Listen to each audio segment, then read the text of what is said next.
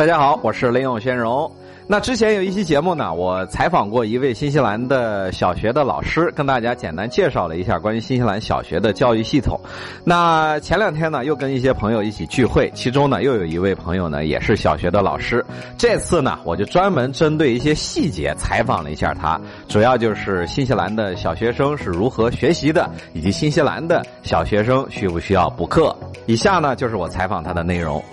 OK，那今天呢，就是我们，就是我还是要问你一些这个关于这个新西兰的小学啊，就是你感觉最有特色的、最有代表性的这种西方这种英联邦式的这种教育，因为都说新西兰的这个教育在世界上的排名也是非常的高的，对吧？因为它的教育模式啊，都是受到很多很多这种世界这种教育机构权威的认可。那你就就跟大家说说，是为什么呢？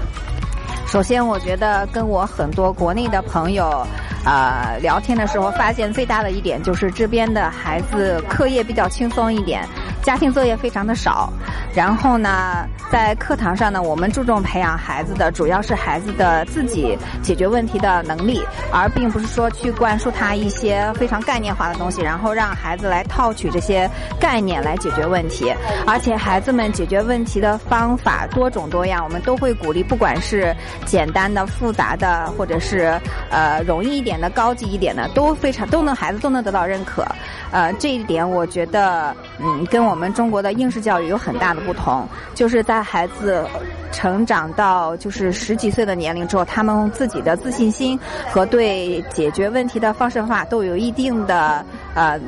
怎么说呢，就自己的一些。方法就不会，呃，完全是所有孩子都是用同一种方法去解决问题，呃，对孩子的这种自由性、自由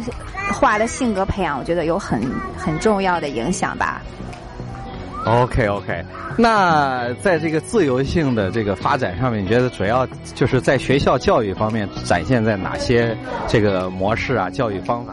嗯，比方说我们有就是有一有一些科目，呃，什么呃听英语的听说读写和数学我就不谈了，我就谈一下这个综合的科目。比方说，我们就会问孩子一个问题，说为什么一地球上会有一年四季的变化呢？然后我们把这个问题给孩子之后呢，他们就会自己去通过网络、书本、呃周围的家长朋友去探索这个问题。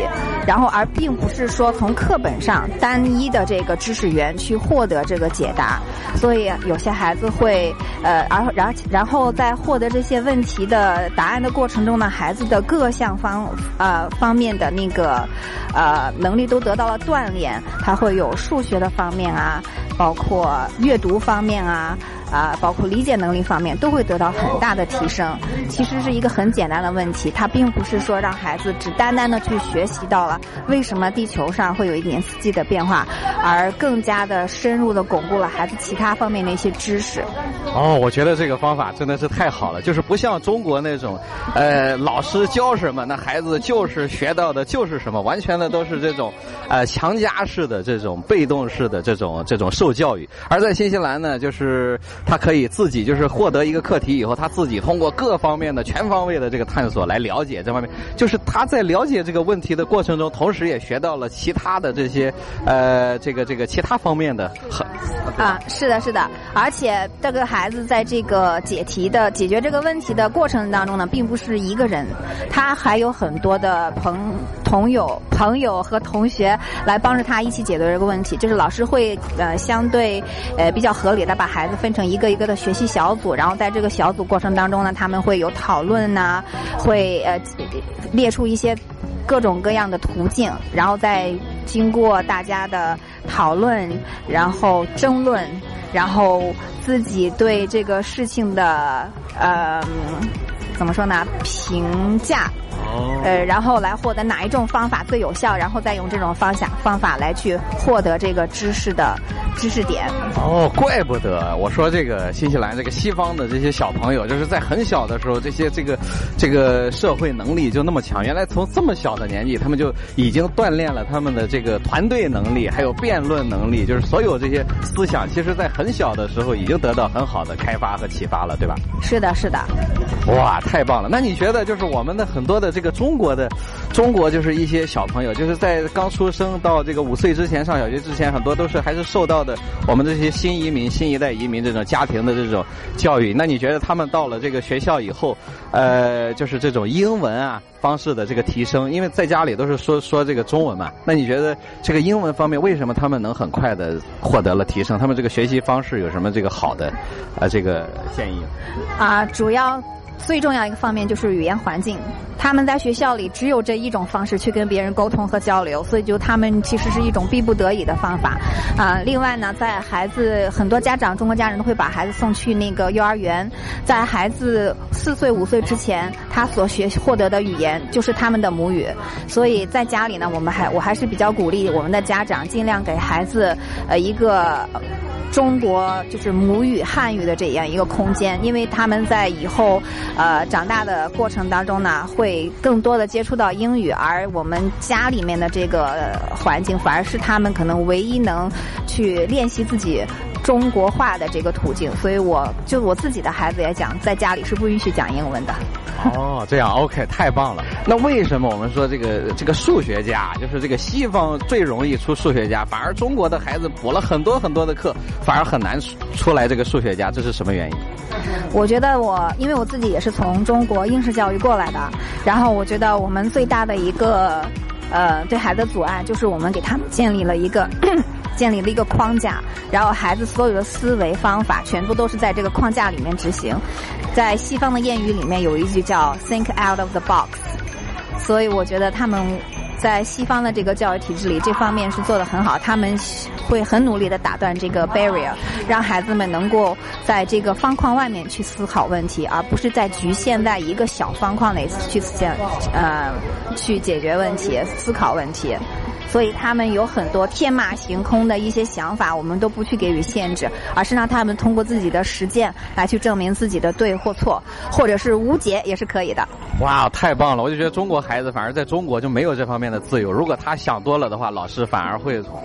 会说他。对，有一个很典型的例子，就是有一个老师画了一个圆，然后这是在西方的一个幼儿园里，然后问这个学生这是什么，然后有一些学生说这是月亮，有些学生说这是苹果。有些学生说这就是一个圈，然后其中有一个家长，他就把这个老师和这个学校告上了法庭，就说为什么要？然后这个老师当时回答是这是一个太阳，然后这个家长就把这个学校和老师就是投诉了，因为什么呢？因为他限制了孩子的想象力。这是一个很典型的例子，因为这个圆可以代表任何事情。我们生活当中有很多很多的圆形图案，孩子的任何答案都可以是对的。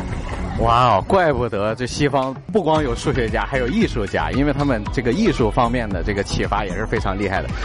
OK，那你对这个中国的这些补课你怎么看？我自己的孩子也在补课，但是我是根据他兴趣来的。第一个，中文是他必须要学习的，因为这是我们的母语，而且在这个将来他生长环境中当中，英语会比较成成为一个比较单一的语言，所以我不想让他忘记自己的母语，真正的母语。啊，另外呢，其他就是看他女孩子嘛，男孩子嘛，喜欢一些什么，然后让他们自己去报一两个班，然后他们如果觉得。好像不是很喜欢的话，可以再换一下。呃，如果我觉得等他们就是年龄长大一点，性格比较。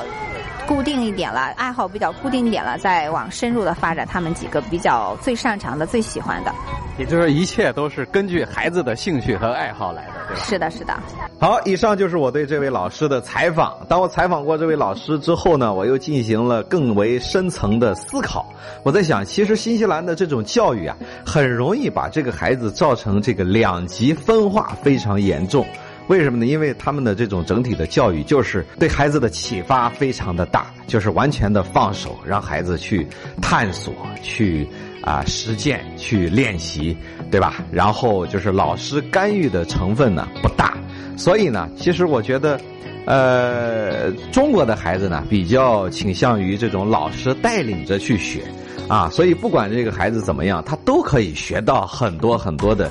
东西啊，就是强加的被灌输的很多的东西，所以有些孩子他可能这个自发力不够啊，就是自身的情况不够优秀的话，那么在老师的这个带领下也会达到一定的层次。但是就新西兰的这个学习状况来看呢，就是你的孩子，除非你的孩子就是天生就是比较优秀的材料，他在这种老师的指引和带领下，就可以把他的这种。